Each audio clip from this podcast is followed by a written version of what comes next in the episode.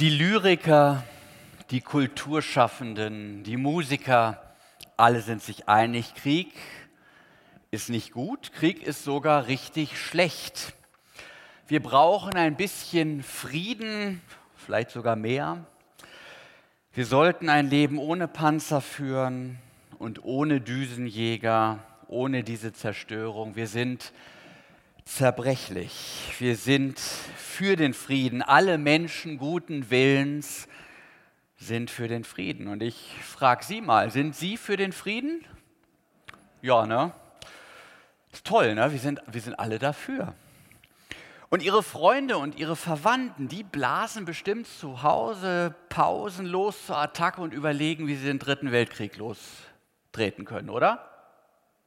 Uh -uh. Nein, die auch nicht. Also, das ist schon komisch, nicht? Die sind auch nicht dafür. Wir haben seit einem Jahr Krieg, keiner ist dafür. Aber irgendwer muss doch dafür sein. Dann gibt es ja immer noch die, die Lösung, es ist der Russe. Der kommt ja immer im Singular nur vor. Irgendwer muss es gewesen sein. Putin, jetzt haben wir es. Der ist für Krieg, aber acht Milliarden Menschen, die wollen Frieden.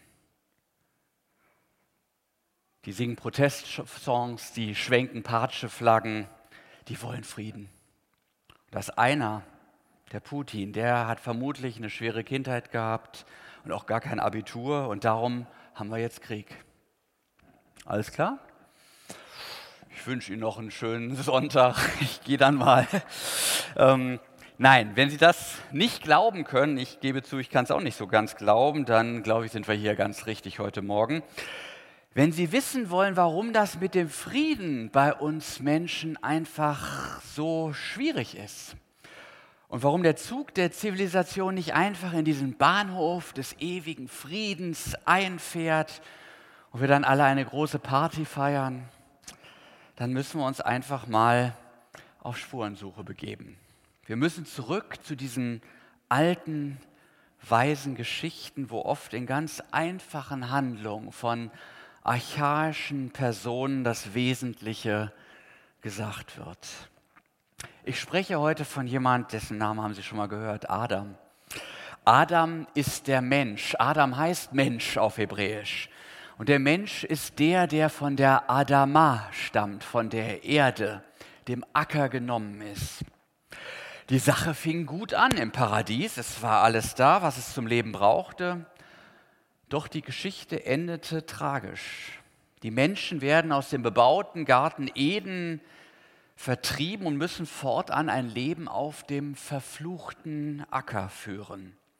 Dieser Acker wird schon bald mit Blut getränkt sein, denn den, der sich nach Leben ausstreckende Mensch, der Adam, der gebiert den Mörder, den Kain, der seinen Bruder erschlägt und später unter seinen Nachkommen mit Tubal Kain, den gibt es wirklich, nicht allein den ersten Produzenten von Kriegsgerät hervorbringt, sondern mit Lamech, ein anderer Nachkomme, auch den ersten gewaltbereiten Halbstarken der Geschichte, der allen um sich herum Prügel androht. Also die Fährte ist mit Kain gelegt und sie breitet sich immer mehr aus und wenn man etwas über das Wesen des Krieges lernen will, dann kann man das bei Kain wirklich gut lernen.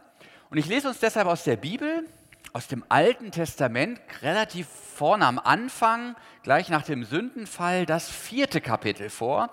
Es ist die Geschichte, die sozusagen auf den Sündenfall folgt und darlegt, wie sich nun das Böse infolge der Trennung von Gott geradezu epidemieartig ausweitet.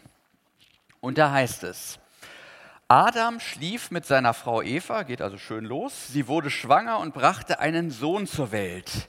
Mit Hilfe des Herrn habe ich einen Sohn geboren, rief sie aus. Darum nannte sie ihn Kain, das heißt Gewinn. Ihren zweiten Sohn nannte sie Abel, das heißt Vergänglichkeit. Also seine Rolle in der Geschichte ist schon sozusagen vorgeprägt. Abel wurde ein Hirte, Kain ein Bauer. Die beiden wuchsen heran zur Zeit der Ernte opferte Kain dem Herrn von dem Ertrag seines Feldes. Abel schlachtete eines von den ersten Lämmern seiner Herde und brachte die besten Fleischstücke dem Herrn als Opfer dar. Abels Opfer nahm der Herr an, das von Kain aber nicht. Darüber wurde Kain zornig und starrte mit finsterer Miene vor sich hin. Warum bist du so zornig und blickst so grimmig zu Boden? fragte ihn der Herr. Wenn du Gutes im Sinn hast, kannst du doch jedem offen ins Gesicht sehen. Wenn du jedoch Böses planst, dann lauert die Sünde dir auf. Sie will dich zu Fall bringen, du aber beherrsche sie. Kain schlug seinem Bruder vor, komm, wir gehen zusammen aufs Feld. Als sie dort ankamen, fiel er über Abel her und schlug ihn tot. Da fragte der Herr, wo ist dein Bruder Abel? Woher soll ich das wissen, wich Kain aus. Ist es etwa meine Aufgabe, ständig auf ihn aufzupassen? Luther übersetzt, soll ich meines Bruders Hüter sein? Aber der Herr entgegnete, warum hast du das getan?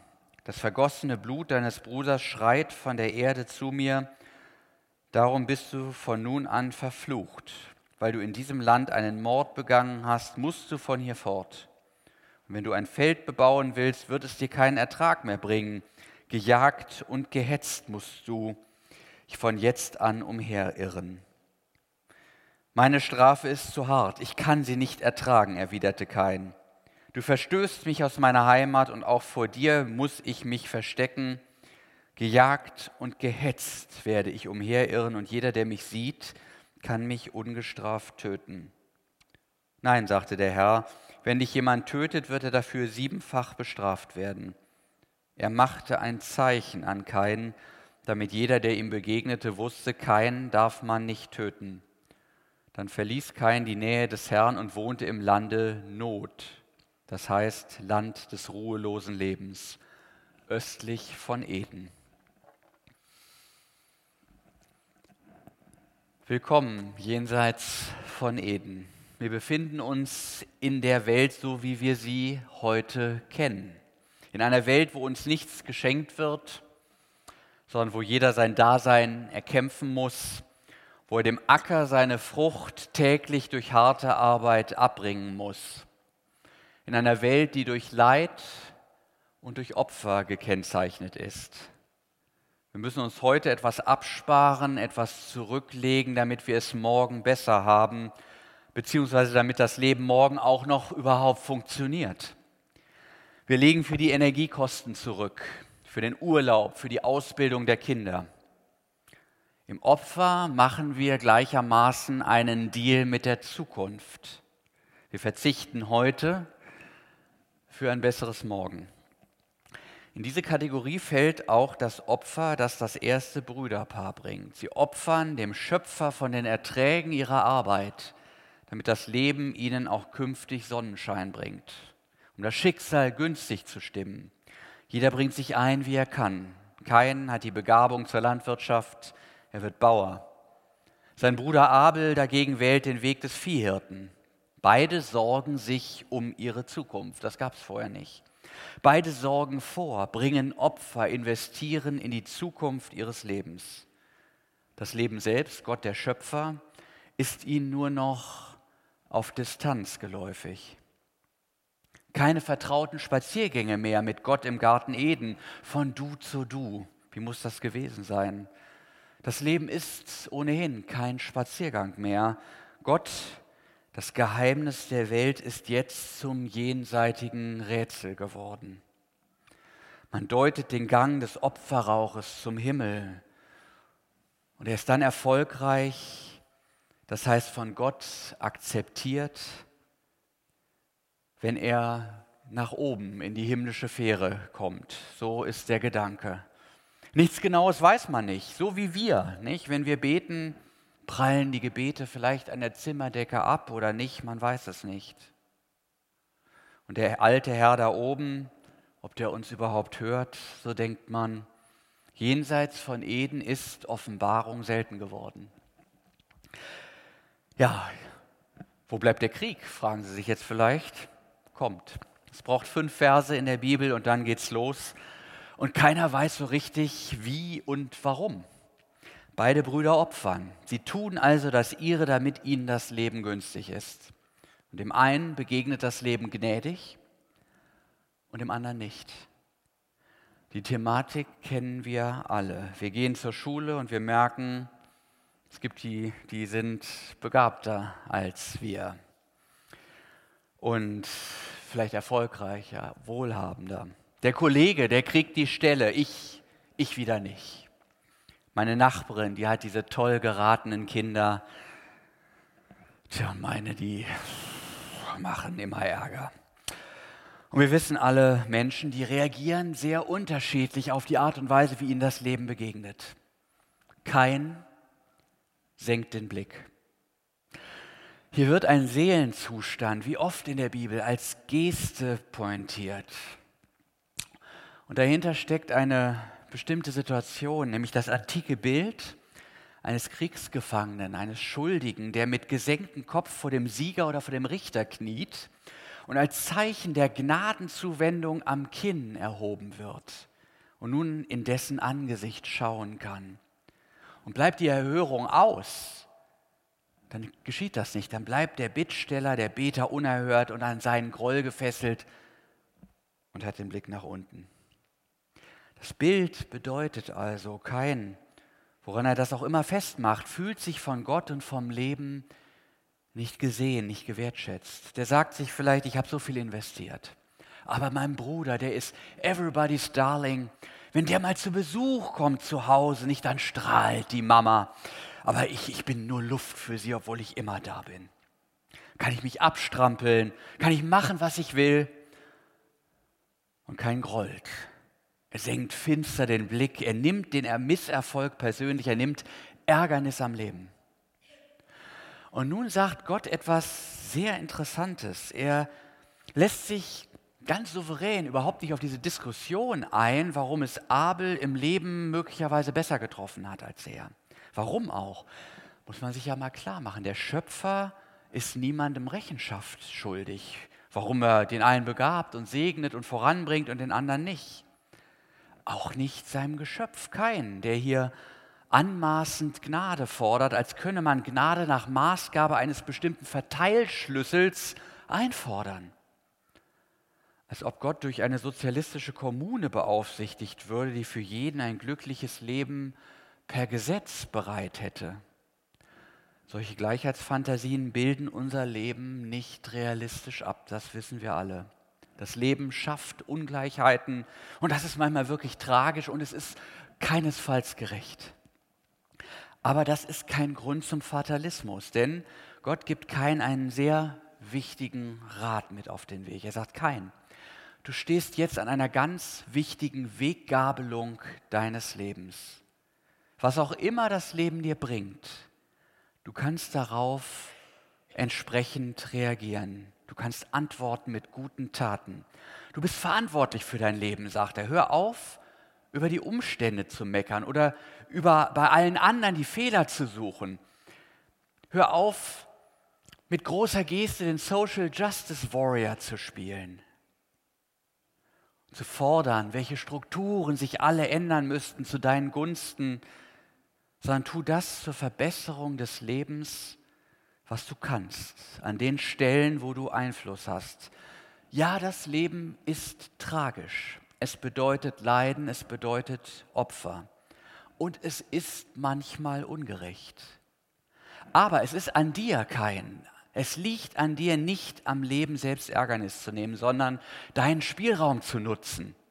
Du bist nicht determiniert durch deine Vergangenheit, sondern gehst mit einem lebendigen Bewusstsein durch diese Welt. Und du kannst Entscheidungen treffen, immer wieder. Gute Entscheidungen. Entscheide dich für das Leben.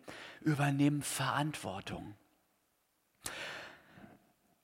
Wenn du das nämlich nicht tust, dann gerätst du in eine Abwärtsspirale, die es in sich hat. Denn in deiner jetzigen Herzensregung lauert die Macht der Sünde wie eine zum Sprung bereite, sexuell erregte Raubkatze. Das heißt es hier wörtlich. Sie wartet nur darauf, dein Herz in den Abgrund zu reißen. Ich kenne mich ehrlich gesagt nicht mit der Sexualität von Raubkatzen aus, aber ich vermute mal, das Bild spricht von einem kaum zurechnungsfähigen Tier, das außer Rand und Band ist und im nächsten Moment zu allerlei Impulshandlungen fähig, die geradewegs auf den Abgrund zuführen. Und Gott sagt, es liegt an dir. Du kannst das Leben wählen oder am Leben selbst Ärgernis nehmen und dich für den Weg der Zerstörung entscheiden, der geradewegs ins Inferno führt. Und genau an dieser Weggabelung entscheiden sich Krieg und Frieden. Was geben wir der Katze? Wie entscheide ich an dieser Weggabelung? Einer, der den Weg nach unten wählte, ist dieser sympathische junge Mann hier an der Wand. Eric Harris, ein unauffälliger Teenager, der an eben dieser Weggabelung stand und an die psychologischen Merkmale anknüpft, die wir hier von Kain beschrieben bekommen. Arroganz, eine unwahrhaftige Verschlagenheit und Groll. Wenn wir uns Eric Harris anschauen, sehen wir keineswegs ein Monster. Auch der Blick in seine Kindheit offenbart keinerlei Abgründe. Er war ein überdurchschnittlich guter Schüler. Er besaß literarische Ausdruckskraft, war in Kreativkursen in der Schule immer vorneweg mustergültig, sogar bereit, sich mit psychologischen Problemstellungen auseinanderzusetzen in künstlerischen Klassen. Also ein Musterschüler. Man kann wahrlich nicht die Umstände dafür verantwortlich machen, dass er eines schönen Tages in seiner Highschool in Columbine, Colorado, ein akribisch geplantes und angekündigtes Massaker anrichtet, das einen ehemals friedlichen Ort in ein Kriegsgebiet verwandelt. Er tötet zwölf Schüler, einen Lehrer und verletzt 24 Mitschüler zum Teil schwer. Jetzt kann man sich fragen, wie um alles in der Welt kann sowas passieren? Wir haben ja den glücklichen Umstand, dass er das auch akribisch, wie er von Natur aus war, aufgeschrieben hat. In seinem Tagebuch formuliert er sehr präzise, wie er die Keinsche Option wählte, wie er am Leben Ärgernis nahm und den Tod wählt. Der spätere Columbine-Killer hat seine Motive klar benannt. Ich zitiere, ihr hättet mich mal einladen sollen zu den Dingen, die wirklich Spaß machen.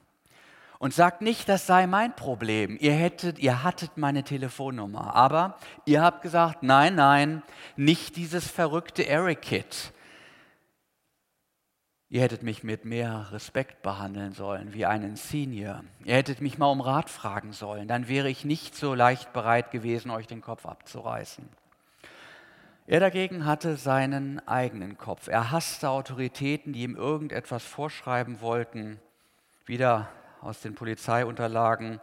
Niemand ist irgendetwas wert, es sei denn, ich gestehe es ihm zu. Ich fühle mich wie Gott. Ich überrage fast jeden auf dieser Welt an universeller Intelligenz und Stärke. Ich vertraue auf meine Fähigkeit, Menschen zu täuschen. Und ich habe viel nachgedacht, schreibt Terrace. Zu viel verstanden, zu viel herausgefunden. Und ich habe zu viel Selbsterkenntnis, um einfach aufzuhören, das zu denken, was ich denke und in die Gesellschaft zurückzugehen. Denn was ich tue und denke, ist nicht richtig oder moralisch akzeptiert. Nein, nein, nein. Gott scheiß verdammt nein. Ich werde eher sterben, als meine eigenen Gedanken verraten. Aber bevor ich diesen wertlosen Ort verlasse, werde ich jeden töten, den ich als untauglich für irgendetwas erachte, insbesondere untauglich für das Leben. Moral ist nur ein bedeutungsloses Wort. Ich finde, wir sind alle eine Verschwendung von Ressourcen und sollten vernichtet werden. Ich werde so viele töten, wie es die Natur mir erlaubt. Fresst Napalm und Blei. Ich werde so viele töten wie möglich. Dabei werde ich mich nicht von meinen Gefühlen wie Sympathie und Barmherzigkeit ablenken lassen. Merkt euch das, ich will diese Welt in den Abgrund reißen. Hass, ich bin voller Hass und ich liebe es. Ich möchte Mitschüler aus der Unterstufe zerreißen wie ein Wolf. Ich will ihnen zeigen, wer Gott ist. Ich will sie würgen, ihnen die Kiefer brechen, das liebliche Geräusch von brechenden Knochen und zerreißendem Fleisch. Ich will Städte mit brennendem Napalm brennen sehen. Napalm hat sie ihm anscheinend angetan. Oh Mann, wäre das schön. Die Nazis hatten eine Endlösung für die Juden, töte sie alle. Falls ihr es noch nicht bemerkt haben solltet, ich will eine Endlösung für die ganze Menschheit. Soweit, so gut. Mehr kann man von dem Zeus auch nicht ertragen. Ich summiere. Kain erschlägt seinen Bruder Abel. Kain nimmt damit Rache nicht nur an Kain, sondern an Gott, am Dasein selbst. Er verweigert sich wie Harris der menschlichen Verantwortung, auf dem verfluchten Acker für seinen Bruder da zu sein, das Leben nach dem Fall gemeinsam zu schultern und das Leiden und den Lebenskampf unter den Bedingungen von Schuld und Gottferne zu mildern. Im Gegenteil, er sorgt dafür, dass der Acker mit dessen Blut getränkt ist, dass nun die neue Schuld zum Himmel schreit.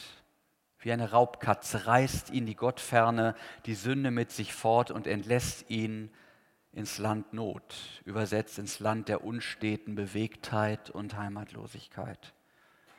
Unsere Geschichte beschreibt den sozialen Sündenfall, der eine Lawine von Mord, Täuschung und Krieg auslöst, die am Ende im Kampf aller gegen alle endet, bis Gott mit der Sinnflut beinahe den Game-Over-Button drückt. Das ist die Geschichte des Krieges. Sie beginnt mit der Verweigerung der Verantwortung für den Bruder, den Mitmensch, und sie bricht sich Bahn in Dammbrüchen des Bösen wie bei Harris und den Columbine-Killern und diesen Geschichten, die wir alle gut kennen. Wer versucht sich damit zu trösten, dass solche Irren wie Harris ja glücklicherweise Einzelfälle seien, den dürfte die große Zahl an Bewunderern im Web beunruhigen. Es gibt diese Menschen in den Nots, dieser Welt, diese unstet bewegten, diese amorphe Masse von metaphysisch Heimatlosen, deren Hate Speech und Shitstorms uns immer wieder mit der Gewissheit erreichen, dass der nächste Krieg stets nur eine Weggabelung, ein Mausklick entfernt ist. Es sind wir, die wir tagtäglich an dieser Weggabelung zwischen Krieg und Frieden stehen und die Frage beantworten müssen. Wie gehst du damit um, wenn dich das Leben enttäuscht? Wie reagierst du, wenn du dich ungerecht behandelt fühlst? Trittst du weiterhin für das Gute ein oder nimmst du am Leben selbst Ärgernis? An dieser Existenz auf dem manchmal verfluchten Acker. Wie wäre es in solchen Momenten, wenn wir statt auf andere zu zeigen und sie oder die Umstände oder die Kindheit oder die Institutionen dafür zu beschuldigen, selbst Verantwortung übernehmen in unserem Bereich und sagen, ich sorge in meinem Laden, in meiner Familie, in meiner Nachbarschaft dafür, dass die Dinge ein kleines bisschen besser laufen. Dass das Leid, das unser Leben immer wieder herausfordert, ein bisschen gemildert wird. Dass es bei dir ein bisschen wahrhaftiger zugeht als anderswo. Ein bisschen demütiger, ein bisschen barmherziger. Vielleicht denkst du jetzt, was soll das schon ändern, wenn ich sowas mache? Viel, sehr viel. Ich würde mal sagen, jeder von uns kennt etwa 1000 Leute, mit denen wir im Laufe des Lebens zu tun haben und in deren Leben wir immer mal wieder, manchmal auch oft, einen kleinen Impuls setzen können. Und nun kommt es. Die Menschen, denen du begegnest, die sind ja auch wieder mit tausend zusammen. Und dadurch beeinflussen wir indirekt eine Million Menschen durch unser Leben. Schaut euch mal wieder den alten Filmklassiker Ist das Leben nicht schön an? Da zeigt ein Engel einem verzweifelten Menschen, der seinem Leben ein Ende setzen möchte wie das Leben in einer Stadt verlaufen wäre, wenn es ihn nicht gegeben hätte. Er läuft mit diesem Engel nächtlings, ähm, nächtens durch diese Stadt und äh, er erkennt diese Stadt kaum wieder. Ehen wären gescheitert, Menschen im Suff versunken, Freunde nicht aus dem Krieg zurückgekehrt. Nimm das Leben mit seiner Herausforderung an, übernimm Verantwortung, sei deines Bruders Hüter. Das ist die beste Prävention gegen den Krieg und der beste Beitrag für den Frieden. Es gibt hier allerdings noch einen tieferen Zusammenhang. Ich hatte bisher immer gesagt, Kine und Harris, die nehmen am Leben Ärgernis. Das war unpräzise. Sie nehmen eigentlich an Gott Ärgernis, der hinter dem Leben steht. Kein meint in seiner Arroganz, dass Gott seine Gnade nicht angemessen verteilt Da steht einer auf dem verfluchten Acker, das muss man sich vorstellen. Der Mensch hat die ganze Misere selbst verschuldet, aber er sucht die Schuld für alle stets bei anderen, vielleicht sogar bei Gott. Adam macht Eva als die Schuldige aus. Eva zeigt weiter auf die Schlange und indirekt natürlich auch immer auf Gott. Das heißt so im Subtext, ist dein Geschöpf, nicht die Frau, die du Vollpfosten mir gegeben hast. Schau dir die doch an. Da konnte ich ja nicht anders, nicht? Musste fremd gehen. Hier kommt kein. Das Leben ist nicht fair, die Umstände, das System, die Kindheit. Name it, blame it. Die Menschen nehmen Ärgernis an Gott und übersehen dabei, dass Gott nach wie vor ihr Gott sein möchte und sie mit Gnade und Segen überhäuft, mit lauter Dingen, die in unserem Leben gelingen, die aber doch keineswegs unser Verdienst sind. Das geschieht nach dem Sündenfall, als Gott das nackte Menschenpaar bekleidet und Gnade wird sogar dem ersten Mörder zuteil. Gott schützt den vogelfreien Kain vor dem Lynchmob. Er segnet ihn durch einen Schutzbund. Egal was er getan hat, Gott lässt ihn nicht los, den Mörder. Auch seine Frage, wo ist dein Bruder? Die erinnert selbst den Mörder daran, dass er doch dazu geschaffen ist, seinen Bruder zu behüten und zu fördern. Keins Bruder, der Hirte, der war tot. Aber sein Blut schrie zum Himmel. Es verkündigte das Lied des Lebens selbst auf dem verfluchten Acker. Menschliches Chaos kann auch dort den Segensplan Gottes nicht aufhalten. Freilich, es war nicht der letzte Hirte, der auf dem verfluchten Acker starb, und es war nicht das letzte Mal, dass, wie Sting in Fragile dichtet, Blut und Stahl eins werden und das Blut in der Abendsonne trocknet. Denn viel später in der Geschichte des Kain, in unserer Geschichte, wurde ein Pfahl in den verfluchten Acker gerammt und ein anderer Hirte wurde an einem Querbalken daran genagelt. Und wieder lief das Blut auf den verfluchten Acker und schrie zum Himmel, wo ist dein Bruder? Und da bekam Kain ein zweites Mal die Möglichkeit, es besser zu machen und zu rufen, dort am Kreuz hängt er, mein Bruder. Und dann hört er die Antwort, Vater, vergib ihnen, denn sie wissen nicht, was sie tun. Das Blut Christi schreit lauter als das Blut Abels. Es verkündet die Gnade des Gottes, der seine Menschen nicht fallen lässt und Frieden mit ihnen schließt. Da kehrt der Friede ein im Herzen der Bewohner der Stadt, in der wir alle wohnen, in unstet und heimatlos. Ein Friede, der den neuen Blick auf den Bruder schenkt, durch den du erkennst, du bist so reich beschenkt, du musst dich nicht, musst nicht befürchten, dass du im Leben zu kurz kommst oder dir der Mitmensch das Leben streitig machen wird. Du trägst doch das Keinszeichen der Taufe. Du bist zum Kind Gottes geadelt. Durch das Blut Jesu ist der Fluch des Ackers überwunden. Gott spricht, ich will eine neue Erde schaffen. Ich will Herzen verändern, dass Menschen in ihrem Mitmenschen den Bruder und die Schwester erkennen.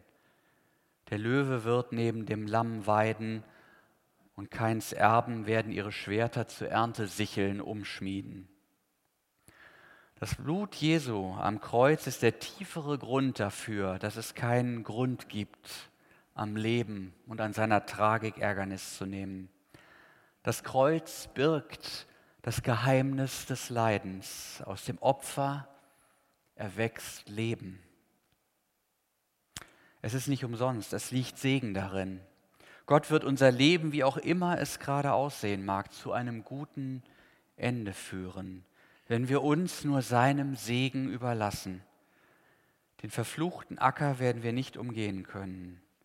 Aber wenn wir uns Gott anvertrauen, gehen wir unter seinem Schutz auf seiner Segenslinie bis zur Endstation Frieden, treten ein in sein himmlisches Friedensreich. Und bis dahin gibt es im Hinblick auf den Bruder und die Schwester und auch unsere eigene Friedensfähigkeit noch einiges zu tun. Der Friedefürst Jesus geht allerdings mit uns. Und das färbt ab. Amen.